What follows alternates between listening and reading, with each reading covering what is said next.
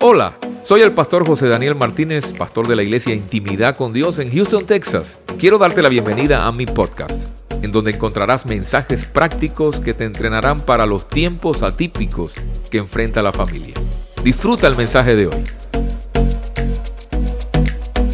Hoy hay una palabra que el Señor nos ha dado y yo quiero compartirle porque vivimos tiempos en que usted, la gente, mire, la gente y yo, y perdone que yo, que yo sea tan en, haga tanto énfasis en esto, porque una de las, de las grandes mentiras del enemigo para engañar a la raza humana es la religión. Una de las grandes mentiras del enemigo para hacer creer a la gente que está bien cuando realmente está enfrentando situaciones que no pueden salir de ellas es la religión. Y hoy quiero anunciarles que cuando usted y yo vivimos en Cristo, podemos salir de toda mentalidad que nos ha tenido atrapado durante años pensando en un Dios que sabemos que existe pero no lo conocemos. Y cuando usted eh, conoce, habla de un Dios que sabe que existe pero que no conoce, usted está atrapado en una vida de religión. Y quiero hacer un paréntesis porque quiero anunciar que ya nos quedan dos semanas para nuestra conferencia Iglesia en Movimiento. Dos semanas dos semanas y quiero, quiero que sepa, como está viendo ahí en pantalla, Dios nos trae a hombres y mujeres llenos del poder de Dios, llenos del Espíritu, gente que está moviendo el mundo a través del testimonio del poder de Dios y Dios nos permite tenerlos aquí este, esta, esta, este, dentro de dos semanas. Y quiero que usted pueda hacer tiempo, que usted pueda preparar, usted pueda preparar un espacio para que usted pueda llegar, pueda venir. Si usted trabaja el sábado en la mañana, desde ahora esté haciendo arreglos para el sábado en la mañana venir, porque el sábado en la mañana va a estar lleno de administración, de talleres, de empoderamiento, de enfoque, de movimiento, porque este Congreso está enfocado a la movilización de la iglesia en los últimos tiempos. Y la iglesia de los últimos tiempos tiene que ser una iglesia como mismo la dejó Jesús. Jesús dejó una iglesia ungida y él regresa por una iglesia. Ah, algunos como que Jesús dejó una iglesia ungida y regresa por una iglesia entonces, si usted no está ungido, es probablemente que usted se quede. Y yo creo que los tiempos que estamos viviendo en estos días son tiempos bien acelerados donde la palabra de Dios se está poniendo, la agenda de Dios se está poniendo en marcha, donde estamos viendo las señales todos los días. Pensábamos que, íbamos, todo iba a terminar con la pandemia, pero no acabamos de salir con una pandemia. Ya hay una guerra que está poniendo al mundo en vilo, gente que está desesperada, gente muriendo. Pero quiero que entienda esta verdad en esta mañana. Dios tiene el control sobre tu casa, sobre mi vida. Pase lo que pase en el mundo, nuestra vida está en Cristo. Diga conmigo, en Cristo. Y el tema que traigo hoy se titula Un lugar llamado en Cristo. Como hay una tierra que se llama, una nación que se llama Honduras, Guatemala, hay un lugar llamado en Cristo. Y voy a hablarles un poquito acerca de esto, porque vamos a abrir el libro de Filipenses capítulo 4, versículo 11, y vamos a leer una de las palabras que escribió el apóstol Pablo, que yo sé que a usted le va a posicionar hoy. Y yo sé que muchos de nosotros sabemos esta historia de memoria, o estos versos de memoria, pero vamos a ir un poquito más profundo para entender qué significa estar en Cristo. No lo digo porque tenga escasez, dijo el apóstol Pablo pues he aprendido a contentarme, cualquiera que sea mi situación. Sé vivir humildemente y sé, sé tener abundancia. En todo y por todo estoy enseñado. Así para estar saciado como para estar o para tener hambre. Así para tener abundancia como para padecer necesidad.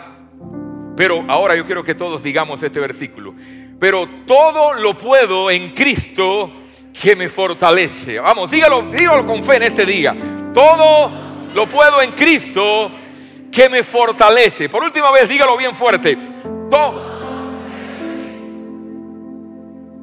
todo lo puedo en Cristo que me fortalece. Entonces cuando hablamos la palabra en Cristo, estamos hablando de una dimensión donde el enemigo no puede entrar. La palabra en Cristo es una palabra que usaba mucho el apóstol Pablo y decía, en Cristo y con Cristo estoy juntamente crucificado y ya no vivo yo, mas vive Cristo en mí. Hay otra de las palabras que hablaba el apóstol Pablo, dice, el que está en Cristo nueva criatura es. Las cosas viejas pasaron, y aquí todas son hechas nuevas. En Cristo, diga conmigo, en Cristo. ¿Y qué cosa es en Cristo? Porque realmente muchos de nosotros nos aprendemos el versículo, todo lo puedo en Cristo que me fortalece. Pero hay momentos en la vida que usted siente que no puede. Hay momentos en la vida donde incluso lo repites como, como acabamos de hablar. Pero usted siente que hay algo que está deteniendo el impulso con el cual usted fue llamado. Y ahora la gran pregunta, cuando se levanta un problema, una enfermedad, un dolor, una crisis, alguna amenaza que sentimos que perdemos el control, ¿será que este versículo se invalida? ¿O será que hay algo que existe que yo no conozco y necesito conocer? Cuando hablamos de el Señor es mi pastor y nada me faltará, ¿por qué muchas veces nos faltan fuerzas? ¿Por qué nos faltan recursos? ¿Por qué muchas veces si decimos que el Señor es mi pastor y nada nos faltará? Porque hay gente que le está faltando la paz. Porque hay gente que cree en Dios y tiene una sincera fe ¿Por qué hay tanta gente que está viviendo una crisis y Jehová es tu pastor, nada te faltará? ¿Qué está fallando? ¿Será que está fallando la palabra? ¿Será que el apóstol Pablo se equivocó y solamente él creía que en Cristo él podía, pero nosotros no aplicamos para esa palabra? ¿O será que hay algo escondido en letras pequeñas que no hemos aprendido, no hemos leído? Pero quiero decirle, Dios no miente ni se arrepiente. Diga conmigo, Dios no miente ni tampoco se arrepiente. Cuando Él dice, en Cristo todo lo puedo, es porque usted y yo todo lo podemos en Cristo. Pero ¿qué cosa significa usted para entonces para llegar a una conclusión que a usted se le revele esta porción de la escritura? No es simplemente repetir como un papagayo, todo lo puedo en Cristo, todo lo puedo en Cristo, todo lo puedo en Cristo. Todo lo que en cualquier área donde usted no tenga revelación de una palabra, usted caminará en oscuridad. Por eso no es lo mismo conocer una palabra que tener revelación de esa palabra. Y en este día vengo a abrir el libro para que usted reciba revelación de lo que es, de lo que el apóstol Pablo decía, todo lo puedo en Cristo. El tipo estaba perseguido, el tipo estaba metido en problemas, lo picó una serpiente, lo deportaron de aquí, lo, metieron en una cárcel, lo metieron en un, en un calabozo, pero él todavía seguía diciendo, todo lo puedo en Cristo que me fortalece.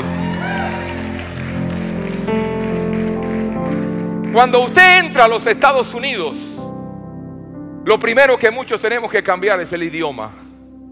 Porque muchas veces usted no puede venir con el idioma de su país a tratar de que se le abran puertas aquí con el idioma de su país. ¿Cierto? ¿Verdad o mentira? Lo primero que usted tiene que aprender es el idioma. Mi nieto en estos días me decía, abuelo, eso está cool. Y yo decía, con tres años, está cool. Pero un niño así en Guatemala dice, esto está chilero. En México, un niño de tres años dice, esto está padre. ¿Por qué? Porque todos nosotros tenemos un español personalizado. en lo cubano también, los cubanos tienen un, español raro, ¿verdad? Diga conmigo, los cubanos son medio raros por ahí. y todos nosotros tenemos un lenguaje que al llegar a esta nación tenemos que adaptarnos al mismo lenguaje. Usted no va a, pedir trabajo hablando mexicano, ni hablando eh, cubano, ni hablando hondureño. Usted tiene que aprender a pedir trabajo y aplicar con el idioma de la nación. Asimismo, usted no puede comprar en ninguna tienda de este país con quexales de Guatemala o con lempiras de Honduras. Lo primero que usted tiene que hacer es hacer un cambio, un switch, e ir a una casa de cambio y cambiarlo por dólares. Y muchas veces te sorprende porque te dan un poco con mucho, por mucho. Y de pronto, nuestros dólares, nuestros, nuestros, nuestros chavos, como dicen por ahí, se convierten, se convierten en 3 dólares, 4 dólares. Hay gente que venían con grandes cantidades de dinero de su país, pero cuando lo cambiaron, pero me dieron 100 dólares por tanto. ¿Sabe por qué? Porque usted entró en una dimensión diferente. Y sabe que estar en Cristo es una dimensión diferente. Yo quiero cinco personas que me ayuden aquí rápido, que puedan subir, me alcanzan esta, esta, esto, por favor. Y quiero, quiero, que pueda, quiero que podamos entender. También suba, usted también, suba, venga. ¿Qué significa estar en Cristo? Porque esto que vamos a hacer es una significación que le va a ayudar a usted a entender que estar en Cristo no, es estar dentro de la membresía de una iglesia. A ver, a ver un poquito más porque a algunos se le van a morir algunas vacas sagradas hoy. Voy a matar vacas sagradas hoy. Algunos piensan que estar en Cristo es ser evangélico. Ay, yo soy evangélico, tú eres católico. Para allá, chusma, para allá, para allá, para allá. Y simplemente lo que cambiamos de religión. Porque religión evangélica, religión católica, religión budista, cuando se habla de religión es lo mismo. Pero estar en Cristo es diferente. ¿Sabe usted que hay muchos evangélicos que no están en Cristo? Estoy matando vacas hoy, estoy apretando hoy demasiado. No me, va, no me vaya, no me vaya a fusilar antes de tiempo, por favor. Tenga misericordia de mí un poquito. Pero usted está aquí para aprender. Y la gente está cansada de religión porque muchos evangélicos derrotados y, sin, y con problemas que no saben cómo resolver. ¿Por qué? Porque no aprendieron qué es lo que es estar en Cristo. En Cristo es esto. Yo quiero que cada uno de ustedes, a ver, vamos a hacerlo, se vira aquí de frente y vamos a hacer esa misma rueda, pero con esto. a ver, a ver, a ver. Cuando estamos en Cristo, estamos hablando de un territorio. Como cuando hay un lugar donde usted no puede pasar y entrar fácilmente. Cuando usted recibe a Cristo, usted deja muchas veces la mentalidad que tiene porque lo primero que viene a hacer Cristo es a derribar mentalidad como esas vacas sagradas que estoy, que estoy tumbando hoy. Cuando usted viene a Cristo, usted tiene que sanar sus experiencias pasadas, porque en Cristo todas las cosas son hechas nuevas. Cuando usted viene a Cristo, usted tiene que muchas veces romper con conceptos familiares y culturales. Es que la cultura me enseñó esto. Y usted de pronto se mete en Cristo. Diga conmigo, en Cristo. ¿Y qué es lo que hay en Cristo? Lo que hay en Cristo es un terreno restringido. Las restricciones que hay en Cristo provocan que cuando las maldiciones quieran tocarte y quieran entrar a esa jurisdicción, porque entrar en Cristo es un lugar, es una jurisdicción, no es una religión. Diga conmigo, no es religión, es en Cristo. Cuando usted está en Cristo, usted entra en una jurisdicción territorial. En el ámbito de lo sobrenatural es un territorio donde dice la palabra del Señor, sol y escudo es Jehová Dios. Gracia y gloria dará Jehová y no quitará el bien a los que andan en integridad. La integridad es andar en Cristo. Cuando usted camina en el territorio que Dios te marcó para que caminara. Pueden sentarse muchachos, gracias. Ahora desenredense ahí. Llévense, por favor. Estar en Cristo es moverse en principios de una dimensión superior. Cuando la dimensión inferior no te da la respuesta, la dimensión superior te la va a dar. Cuando la dimensión superior te da un diagnóstico y te dice cáncer, maligno, cuando tú estás en Cristo, hay una dimensión que te dice el Señor, no, no, no, pero la última palabra la tengo yo. Como muchos de ustedes se lo dijo, Muchos de ustedes llegaron a esta casa con enfermedades crónicas, con enfermedades, con cánceres, con lupus, con problemas psicosomáticos, emocionales. Y lo primero que pasó es que Dios te rompió las cadenas. Y ahora está sirviendo. ¿Y sabes por qué la iglesia está llena? Porque usted no estuviera aquí. Mire, muchas veces la gente cuestiona y critica a la iglesia. Y dice, ah, son unos tontos, le están sacando la plata allá adentro. ¿No, ¿No te han dicho así? Están rompiendo y están burlándose del sentido común que tú cargas. Porque usted está aquí porque usted recibe algo aquí. Usted está aquí porque lo que el mundo no te puede dar, Jesús te lo dio. Usted está aquí no perdiendo el tiempo. Lo que pasa es que el que está abajo, abajo te quiere. El que está derrotado, derrotado te quiere. El que está en problemado, en problemado te quiere. Y cuando ves que tú te le escapas, que ya no eres el mismo, de pronto empiezan a criticarte. Ah, loco, fanático.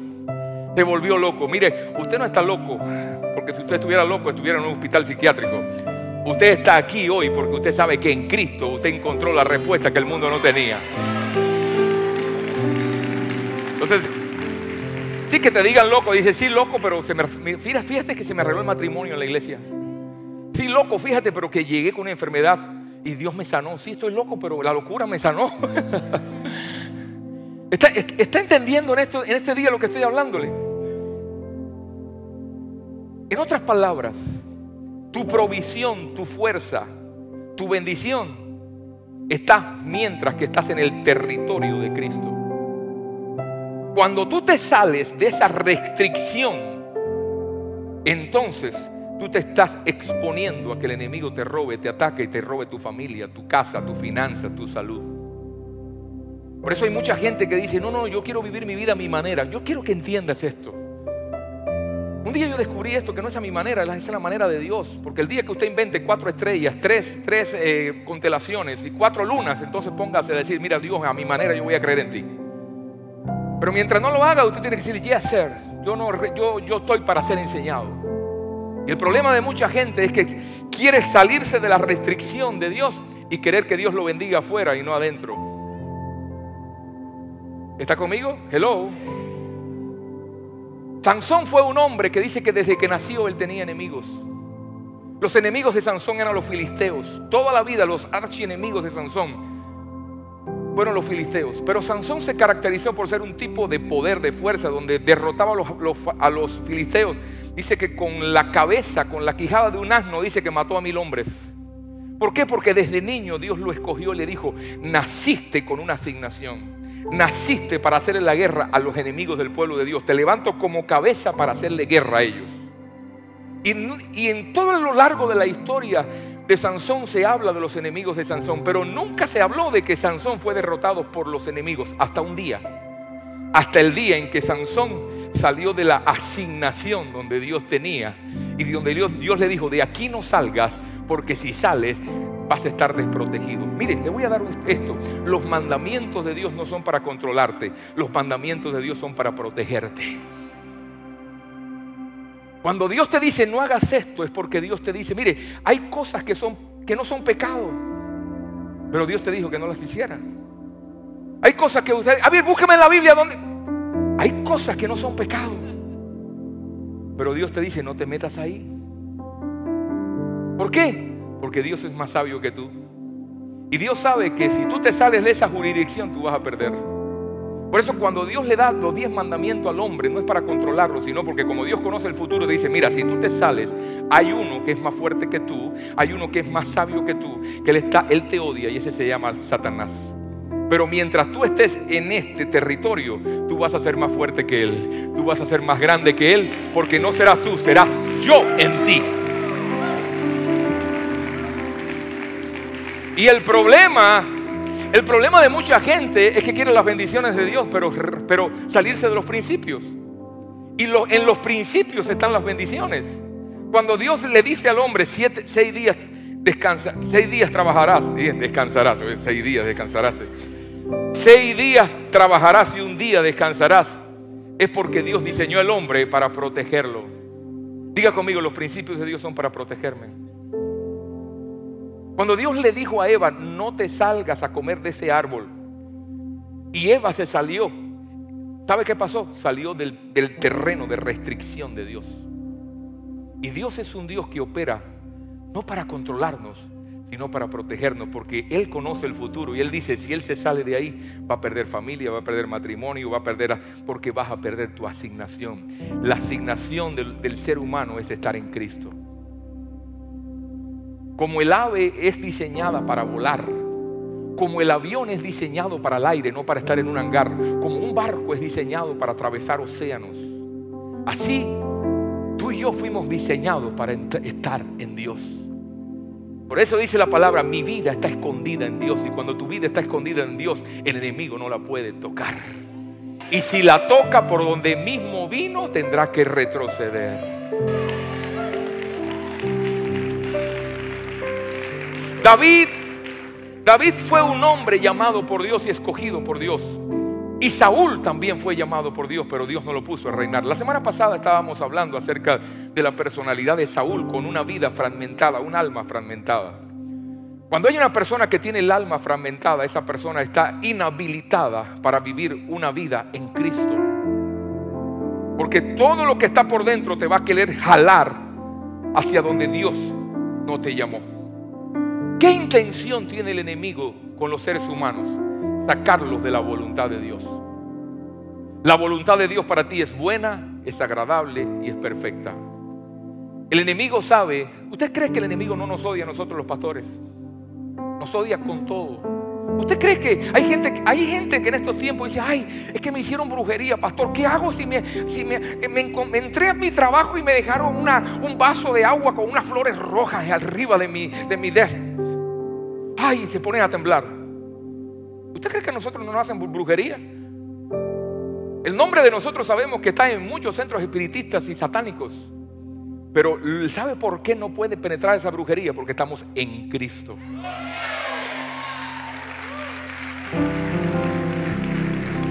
En esta iglesia han venido a este altar a maldecir, se han paseado por el parqueo a maldecir, han puesto, han puesto letreros, carteles, mm, em, palabras de maldición sobre el cesto de las ofrendas diciendo, se seca la economía en esta iglesia, en esta iglesia no va a haber economía. Maldición sobre la finanza de esta iglesia. Pero se les olvidó que estamos en Cristo.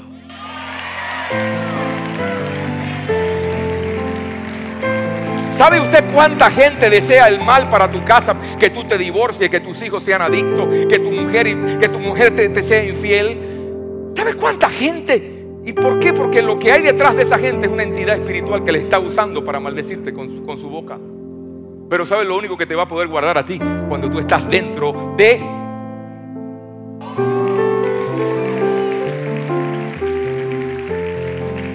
Por eso mientras usted esté en Cristo, usted está protegido, usted está preservado y usted será prosperado. Porque en Cristo Cristo tiene restricciones para sus hijos y no necesariamente, como les decía ahorita, no necesariamente tienen que ser pecado. Dios le dijo, Eva, no te salgas de ahí. Pero ¿qué, ¿qué hizo la chulada? Se salió. Se salió cuando vino a ver dónde Eva y, y dónde estaba Adán que no se dio cuenta que Eva se había ido a comer lo que no tenía que comer. Porque mucha gente le, echan la culpa a Eva, pero ¿dónde está el hombre? Cuando, cuando hay problema en una familia, el hombre es el responsable. Cuando la mujer tuya se va con el jardinero, usted es responsable de que se vaya por no cuidar el huerto. Hello. Ah, no, no escuché muchos amenes aquí en esta mañana. Por eso, ¿cómo puedo estar en Cristo? Mire lo que dijo el apóstol Pablo en Hebreos 12:2. Dice, puesto los ojos en Cristo, en Jesús, el autor y consumador de la fe Solo con poner tus ojos en Jesús, usted va a permanecer en Cristo. ¿Qué es lo que hace el enemigo? En un momento el enemigo, Pedro le dijo, Jesús le dijo a Pedro, Pedro, Satanás me ha pedido para zarandearte. Me ha pedido para sacudirte, Pedro. Me ha pedido para removerte, Pedro. Te ha pedido, Pedro. ¿Sabe por qué? ¿Sabe por qué? Porque Satanás conocía la debilidad de Pedro. Satanás sabía que donde Pedro era, lo, lo pulsaban, ahí Pedro saltaba. Y en un momento Jesús le dijo, Pedro, ¿qué está pasando? Apártate de mí, Satanás. Porque lo que yo fui llamado a hacer, tengo que cumplirlo. Pedro le dijo, ¿cómo es esto, Señor, que vas a morir? ¿Cómo es esto que te van a llevar a la cruz? Y tú, tú eres mejor vivo que muerto. Tú funcionas mejor con nosotros vivos que muertos. ¿Cómo tú, te, ¿Cómo tú te vas a dejar matar por esa gente? ¿Sabe qué le dijo Jesús? Apártate de mí, Satanás. Porque es necesario que lo que se escribió de mí sea cumplido. Y hay cosas que se escribió de ti que el enemigo está interesado en que no se cumpla.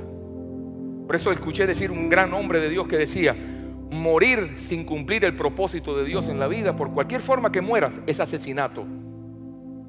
Te asesinaron. ¿Y quién te asesina? ¿Quién es el padre de la muerte? Satanás. Él vino a robar, a matar y a destruir. Entonces cuando usted aborta, es abortado el propósito de Dios porque usted se salió de la jurisdicción donde Dios te tiene. El enemigo, le voy a decir, va a usar gente cerca de ti para sacarte de la voluntad de Dios. El enemigo no, va a usar gente que no te ame o gente que tú no ames. El enemigo va a usar gente que te, que te ama para herirte. Gente que te ama para que te salgas de la voluntad de Dios. Amigos, muchas veces te levantas por la mañana y el esposo te responde mal. Ay, pues me, me, echaste a perder el día. ¿Sabe por qué? Porque el enemigo sabe cómo sacarte de la voluntad de Dios. El enemigo sabe que cuando, cuando te hablan mal tú gritas. El enemigo sabe, mujer, que cuando te ofenden, tú ofendes de vuelta y con más fuerza. ¿Sabes qué, significa eso? Estás saliendo del territorio. Ah, porque hay gente que dice, no, porque me bajé de la cruz. Mire, ah, yo soy enemigo de esa palabra. Eso se habla mucho en los lenguajes cristianos y evangélicos hoy en tiempo. No, porque me bajé de la cruz y le dije lo que tenía que decirle. Te lo merecía. Entonces después me voy a la cruz.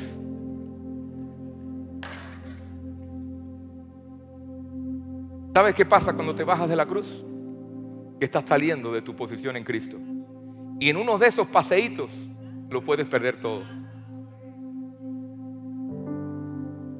Sansón perdió todo por una noche loca con Dalila. Nunca se había hablado de que, de que los filisteos vencieran a Sansón hasta que se metió con Dalila. Cuando se metió con Dalila, salió de la jurisdicción de Dios y ahí estaba esperándolo para tocarlo. El enemigo está esperando que te salga de la jurisdicción donde Dios te puso para atacarte. Y quiero decirte, cuando vienes un ataque va a venir otro después, y otro después, y otro después, y otro después. Ay, pero ¿por qué me ha pasado tanto? En el momento en que te salgas de la jurisdicción, vendrá una cadena de ataques que no vas a poder detenerlo. Ay, pastor, usted me está hablando de esto. Estoy hablando de esto porque no llevo tres días en el ministerio.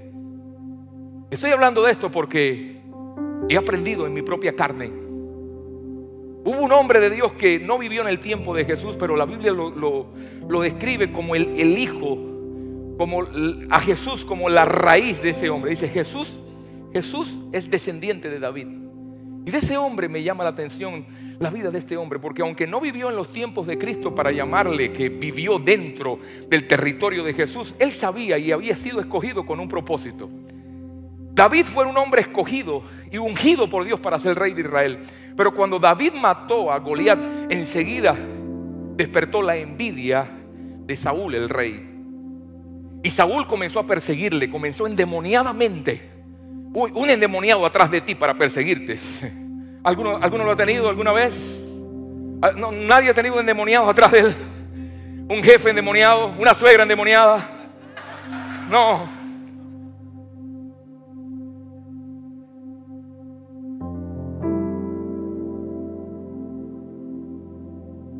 ¿Y sabe qué hizo? El corazón de David se hirió. El corazón de David se hirió. ¿Y sabe dónde fue a parar? A una cueva llamada Adulam. Y en esa cueva Adulam dice que comenzó a compadecerse. Ay Señor, ¿por qué yo me pongo así? ¿Por qué estoy así? Y ahí escribió este salmo que le voy a hablar ahora. Mire, mire qué lenguaje más, más desanimado. Con mi voz clamaré a Jehová, con mi voz pediré a Jehová misericordia. Delante de Él expondré mi queja, delante de Él manifestaré mi angustia. Cuando mi espíritu se angustiaba dentro de mí, tú conociste mi senda. En el camino en que andaba me escondieron lazo. Mira, Señor, mi diestra observa que no hay nadie que me quiera, no hay nadie que me ama. Mejor me como un gusanito, perdón. Pues no hay nadie que me quiera conocer. No tengo refugio, no hay nadie que cuide de mi vida. Óigame, ese lenguaje es para darse un tiro. David necesitaba ser sanado por dentro. Porque las ofensas de Saúl habían podido llevarlo a una cueva. ¿Cuántas veces te has escondido, en una cueva y has salido de una cueva? Porque en tu cultura todos reaccionaban así. En tu cultura todos reaccionaban de la misma forma. Ay, es que en mi cultura, cuando usted está en Cristo, tiene que soltar la cultura y venir en Cristo.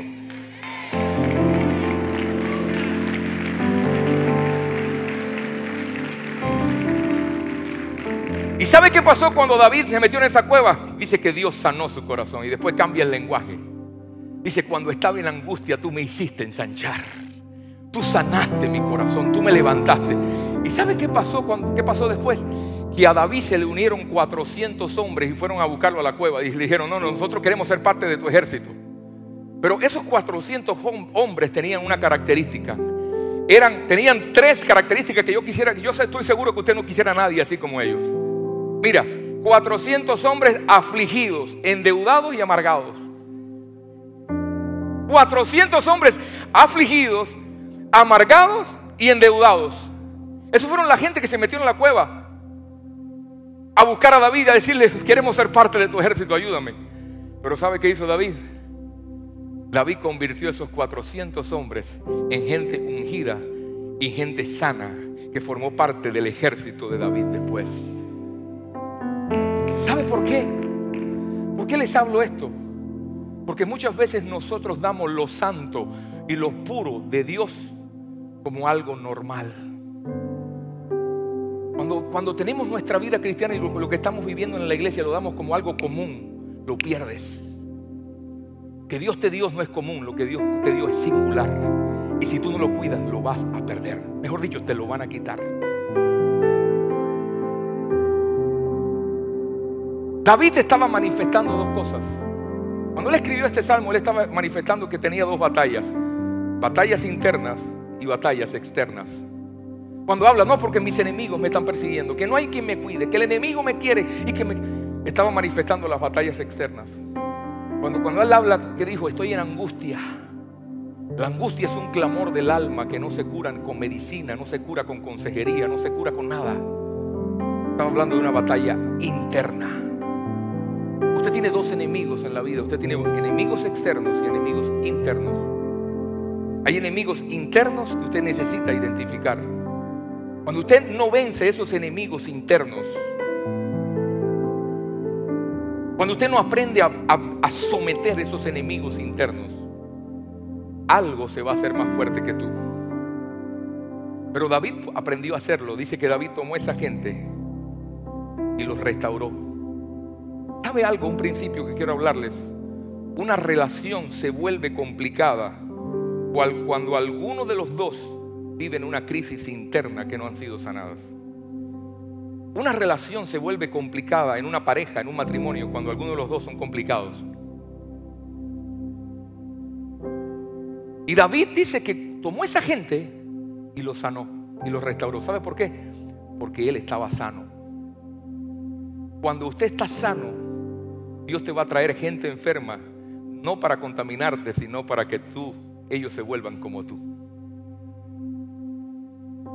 Muchos de nosotros pensamos que la raíz de nuestro problema está en el cónyuge que tenemos, la persona que tenemos al lado, en el jefe que tenemos Muchos de nosotros, el enemigo nos ha engañado tanto para decirnos que la raíz de nuestro problema está en el jefe que tenemos, en la enfermedad que tenemos, en, el rollo que tenemos, en la persona, en la suegra, en el tío, en la mamá, en, mi hermana, en mi cuñado. Cuando no nos damos cuenta que la raíz del problema comienza por dentro. Cuando tú repares lo que está dentro, tú vas a tener la probabilidad y el poder para reparar las relaciones rotas que tienes alrededor. David tuvo que ser confrontado. Él dijo, si yo no sano, toda esta gente van a ser un desastre. Pero él pudo restaurar la gente que tenía alrededor porque era una persona sana. Tú dices, pastor, es que yo soy el único en mi casa que no busca a Dios, que busca a Dios. Pastor, es que usted no sabe que mi marido no quiere saber nada de Dios, mi esposa no quiere saber nada de Dios. Cuando usted esté sano, te va a poder levantar a los que están enfermos. Y Dios va a tomar todo lo que el enemigo quiso quitarte por años, Dios lo va a restaurar. Porque cuando usted está sano, usted puede restaurar a los que están enfermos.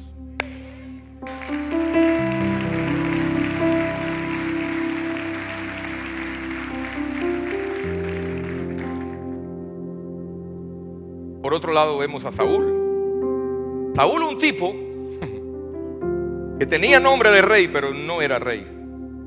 Y de pronto vemos a Saúl metido ahí y persiguiendo a David. ¿Sabe por qué? Porque usted aprendió el domingo pasado que Saúl era un hombre con alma fragmentada. Él tenía crisis internas y nunca quiso enfrentarlas. Él nunca dejó que lo formaran, nunca dejó. Vino, vino el profeta Samuel y le dijo, tú necesitas poner orden en tu casa. Pero ¿sabe qué pasó? Terminó haciendo lo que le dio la gana a él. Cuando tú tienes la voz profética, la voz de Dios, la gente que Dios ha puesto alrededor tuyo, la das por común, usted está perdiendo las oportunidades que Dios te da para levantarte y llegar al propósito que Dios te da. Tienes que cansarte y decir, a mí no se me va a repetir la misma historia que me pasó con mi papá, mi abuelo y mi tía y mi, bisabuelo. Yo me niego a eso. Me niego a perder, me niego a, repetir historias de fracaso. He invertido demasiado tiempo para volver a perder invertido demasiado tiempo para repetir historias otra vez. Y sabe qué pasó? Saúl, con un alma fragmentada, ni siquiera pudo arreglar la relación que tenía con, con David. ¿Sabe qué pasó? Terminó perdiendo relaciones importantes. Cuando usted tiene el alma fragmentada, usted va a terminar perdiendo familia, perdiendo cónyuges, perdiendo gente, perdiendo, repitiendo historias, repitiendo matrimonios, repitiendo de, de, una iglesia en otra, de aquí para allá, de allá para acá. ¿Sabe por qué? Porque quien tiene el alma fragmentada no puede levantar al caído. Para que lo levanten. Ni siquiera pudo salvar a un hombre. La relación con, con David lo perdió, lo persiguió. Mientras David pudo salvar a 400 gente que se le acercaron a él. Te pregunto, ¿qué eres? ¿Un David o un Saúl? Hay algunos que dicen, pastores, que yo estoy casado con Saúl. O alguna dice, pastor, yo tengo una Saúla en mi casa. O tal vez tienes un David y tú eres Saúl.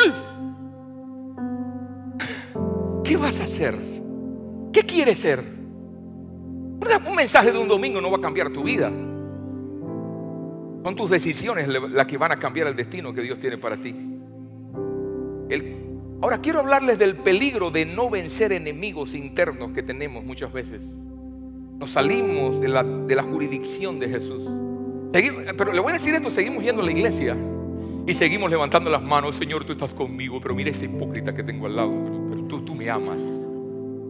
Y tú y yo, ¿de dónde nos sacó a Dios? La iglesia es un lugar de gente rota. Cuando yo entendí esto, yo comencé a invertir tiempo en la gente. Porque la iglesia es un lugar de gente rota, gente, gente traumada, gente que viene, pero igual que las que están allá afuera, las que están allá afuera es peor. Están rotas, pero no se dan cuenta que están rotas. Y están buscando las herramientas equivocadas. Y así se le va la vida, se le van los años. Pero si usted está aquí es porque usted está roto y usted sabe que el único que lo puede componer es el alfarero. Pero usted, usted viene roto. Y el problema es que, confundimos santidad con, con, con beato. Usted no es beato. Santidad es alguien separado para un propósito. Con los defectos que tienes, con las, con las cojeras que tienes. A uno se le nota más que otra, pero todos estamos cojos. Uno lo puede, unos los pueden esconder mejor, pero todos tenemos cojera.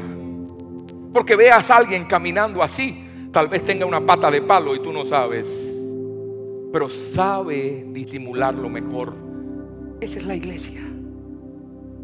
Pero qué bueno que en Cristo somos más que vencedores. Por eso todo está en Cristo. Cada vez que sople la tormenta, vuélvete a Cristo. Cada vez que estés tentado a, enojarte, vuélvete a Cristo. Cada vez que estés tentado a gritarle a tu marido, vuélvete a Cristo. Cada vez que estés tentada a fallarle a tu esposa, a tu esposo, vuélvete a Cristo. Cada vez que estés tentada a regresar a la pornografía, métete en Cristo. Cada vez que estés tentado a volver a probar alcohol, métete en Cristo. Regresa a Cristo. Dile, Señor, me equivoqué, pero hoy me meto en tu jurisdicción. No quiero que el enemigo me vuelva a tocar. Pero cuando usted hay un peligro de no vencer enemigos internos y es eso que llamamos crédito express. El enemigo es un enemigo que te da crédito express. Diga conmigo, crédito express. ¿Cuántos usaron esta semana la tarjeta de crédito? A ver. ¿Cuántas mujeres la usaron? A ver, a ver, a ver, a ver, a ver. yo veo silencio, algunos diciendo que, pastor, usted no, no toque esa tecla, que me va a ¿Sabe usted que el enemigo nos da crédito? Te dice, mira chico. Eh, muchas veces te habla como cubano también. Mira chico, tú sabes que... Tú sabes, tú andas en esto. Tú estás explotando a tus trabajadores, a tus, a. Eres dueño de una empresa, por ejemplo. Estás explotando a tus empleados. Pero tú vienes a la iglesia y tú adoras y tú le... Pero mira, no importa, hay que vivir la vida, tú tienes que escapar. Tú sabes que estás usando el crédito del enemigo. No pasa nada. Eres un hombre casado, pero sabes que tienes una relación extra en el matrimonio que tu esposa no lo sabe. Tú dices, bueno, todo está bien. ¿Sabes qué estás usando? Crédito express. Crédito. Crédito. Dios te dice, tienes que perdonar a esa persona. Ay, pastor, es que a mí me violó cuando era un niño. Me abusó de mí cuando era una niña. El Señor dice, tienes que perdonar. Eso no se trata de que tú lo traigas a tu casa otra vez. El Señor te dice, perdona. Pero tú no perdonas, tú, tú te niegas a hacerlo. Tú dices, no, no, no, no, no, no, no, no te metas en mi jurisdicción. ¿Sabes qué estás haciendo? Te estás saliendo de la jurisdicción donde Dios opera. Porque la fe obra por medio del amor. Y seguimos metiendo tarjetazos, tarjetazos. Y no leemos que un día nosotros firmamos un contrato sin darnos cuenta. Y en el contrato no leíste las letricas pequeñas. Y nosotros vivimos nuestra vida evangélica muy bien. Somos evangélicos. Y así algunas veces nos ponemos hasta el nombre. Pero nuestra vida está trabada. Hay cosas que no has podido superar. Hay puertas que se te abrieron por corto tiempo y se volvieron a cerrar.